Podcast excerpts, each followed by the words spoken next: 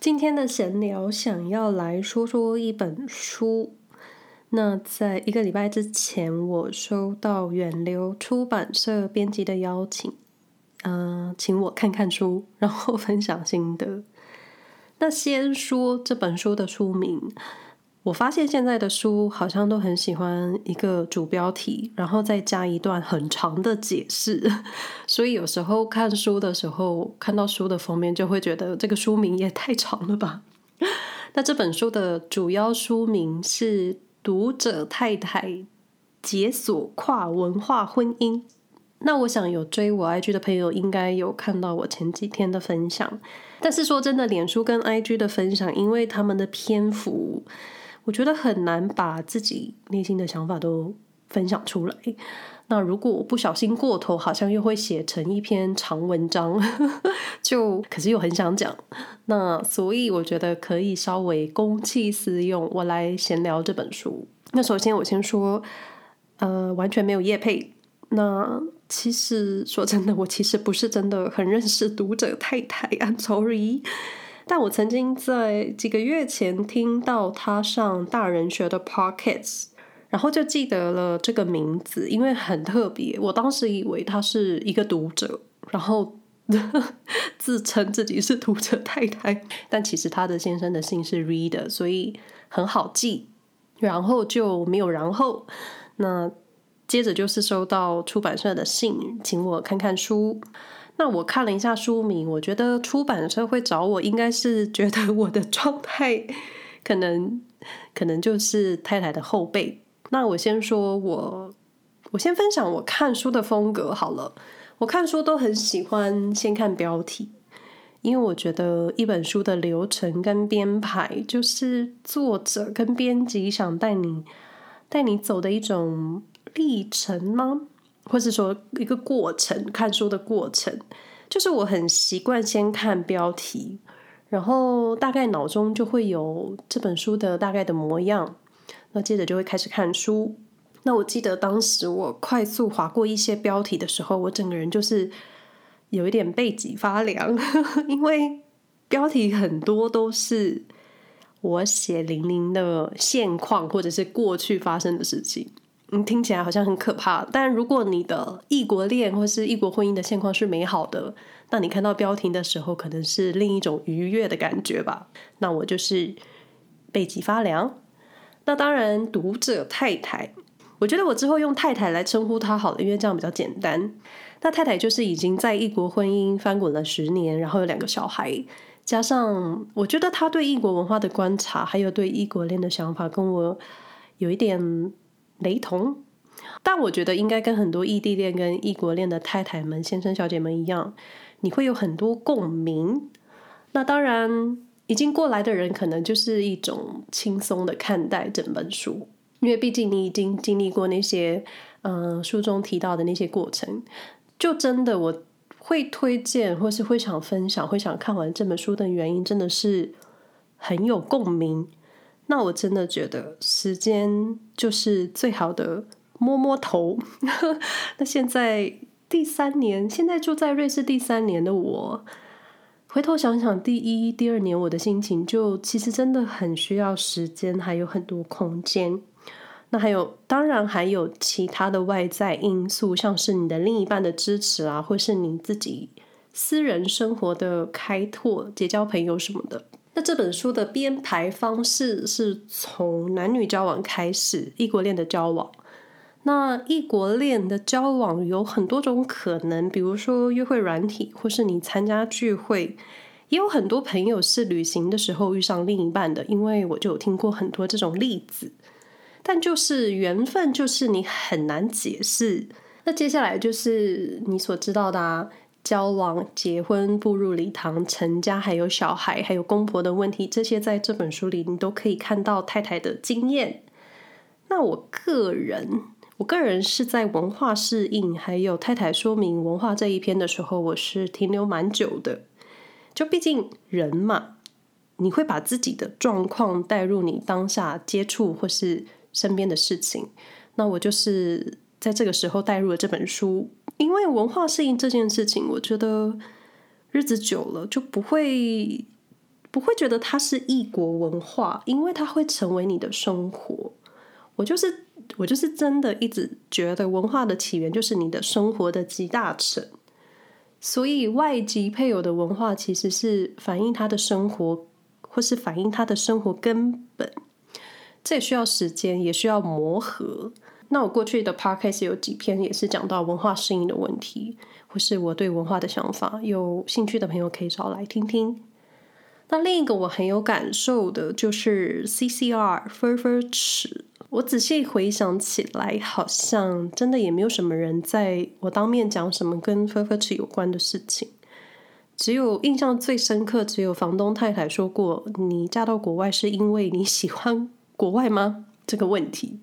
那除此之外，可能可能我看起来不是这么好亲近，所以不太会有人当面问我这一类的问题。不过每次想到一般人说崇洋媚外，就会觉得，其实跟谁交往、跟谁谈恋爱，好像跟其他人都没有关系。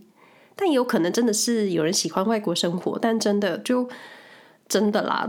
当你遇上疫情，你在海外。回台湾会成为一条很辛苦路的时候，你就要好好想想，你愿意付出多少。那当然，每个人的个性不同，喜欢跟外国人交往也没有什么关系，就跟你喜欢跟男生、女生，或是你两个都喜欢一样，我觉得都没有问题。但就是，我觉得小岛的环境就是我们没有跟其他国家连在一起，所以你自然而然岛内就只有我们。我们自己人，你很少遇到外国人，或者是你遇上外国人的情况，可能就是在台北、高雄或是一些比较大的城市。自然而然，我觉得多数人对于结交外国的男女朋友会有一种奇妙的心态，但其实就是你心脏要强，然后要懂得保护自己，因为很多时候都会听到别人说外国人都会骗你啦，就是。诈骗呢，要不就是骗色。因为我先生年纪比我大，所以当时我们准备要结婚之前，我记得，我记得有几个朋友问过我说：“你确定他之前没有结过婚吗？”这种问题，就我相信，唉，该怎么说呢？我相信两方的友人都会对于你另一半有一些呃不信任，因为你毕竟你不是这么熟悉。但我相信骗人的跟真感情的一定都是有。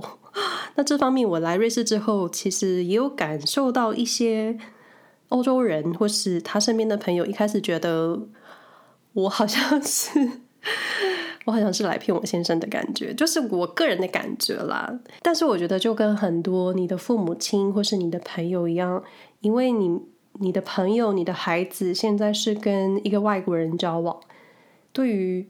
外国人的想象可能又会是从新闻媒体上得知，那我觉得同样的，欧美人也会觉得亚洲女生或是其他国家或是其他国家到欧洲来的女孩子会骗他们的孩子或是骗他们的朋友，因为这是真的，我听过不下两次。但我现在想要说，对于 CCR 的一些。真实事件，我现在要说的是真实的故事，因为确实就是发生在我眼前。那故事的主角，我不知道我的朋友会不会听。反正如果你觉得好像在说谁，就你自己对号入座，你自己拉椅子吧。因为闲聊完全就是我的个人意见。就是有一次，我们有几个朋友聚会。其中还有一对情侣，那我们共同的朋友没办法来。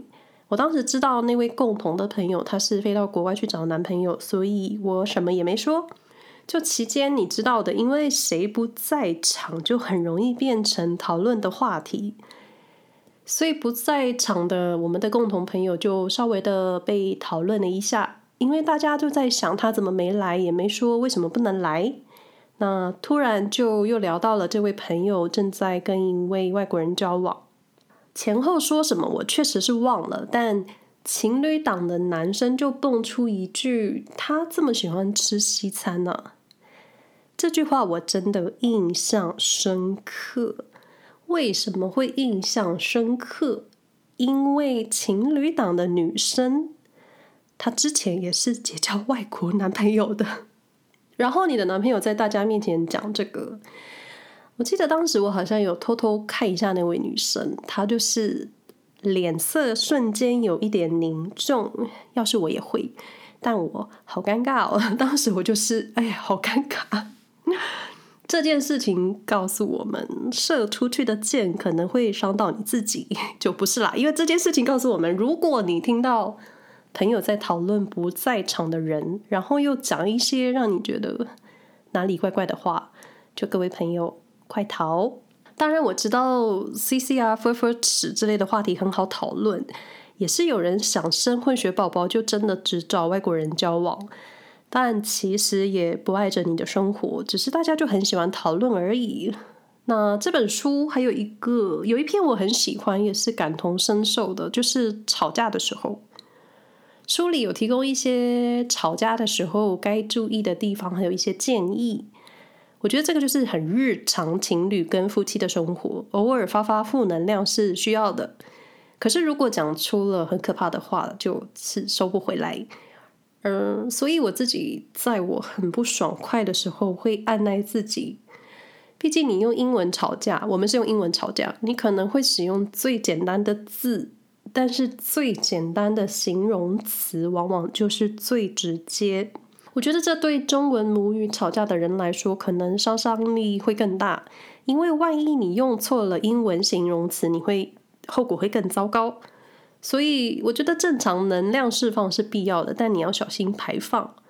那另一个我真心建议的，就如太太提到的，人人需要私人空间。这个我确实很有感受，因为我刚来瑞士的时候是直接搬进现在先生住的公寓，所以所有的家具是早就有的。那我觉得，如果是有机会一起到新的环境，一起组成新的家。我觉得或多或少，每个人都有自己，也是这个公寓或是这个空间的组成者。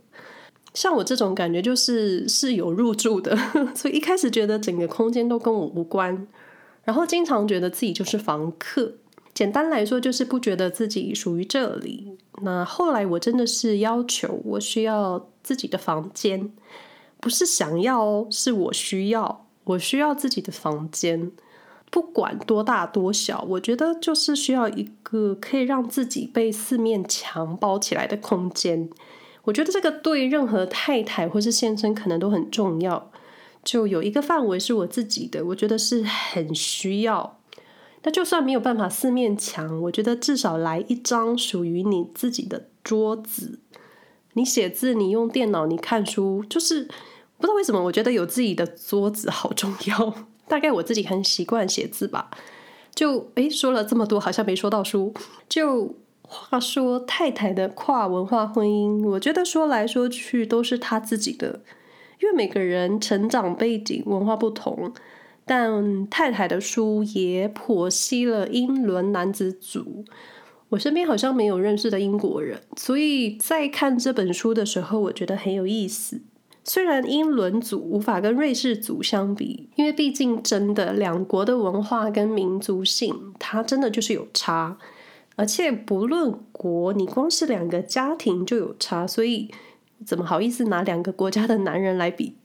就是真的每个人都不同。也许太太的见解是他的见解，但是身为外籍太太的部分，我确实有很大的感受。那我觉得应该就是这个感受。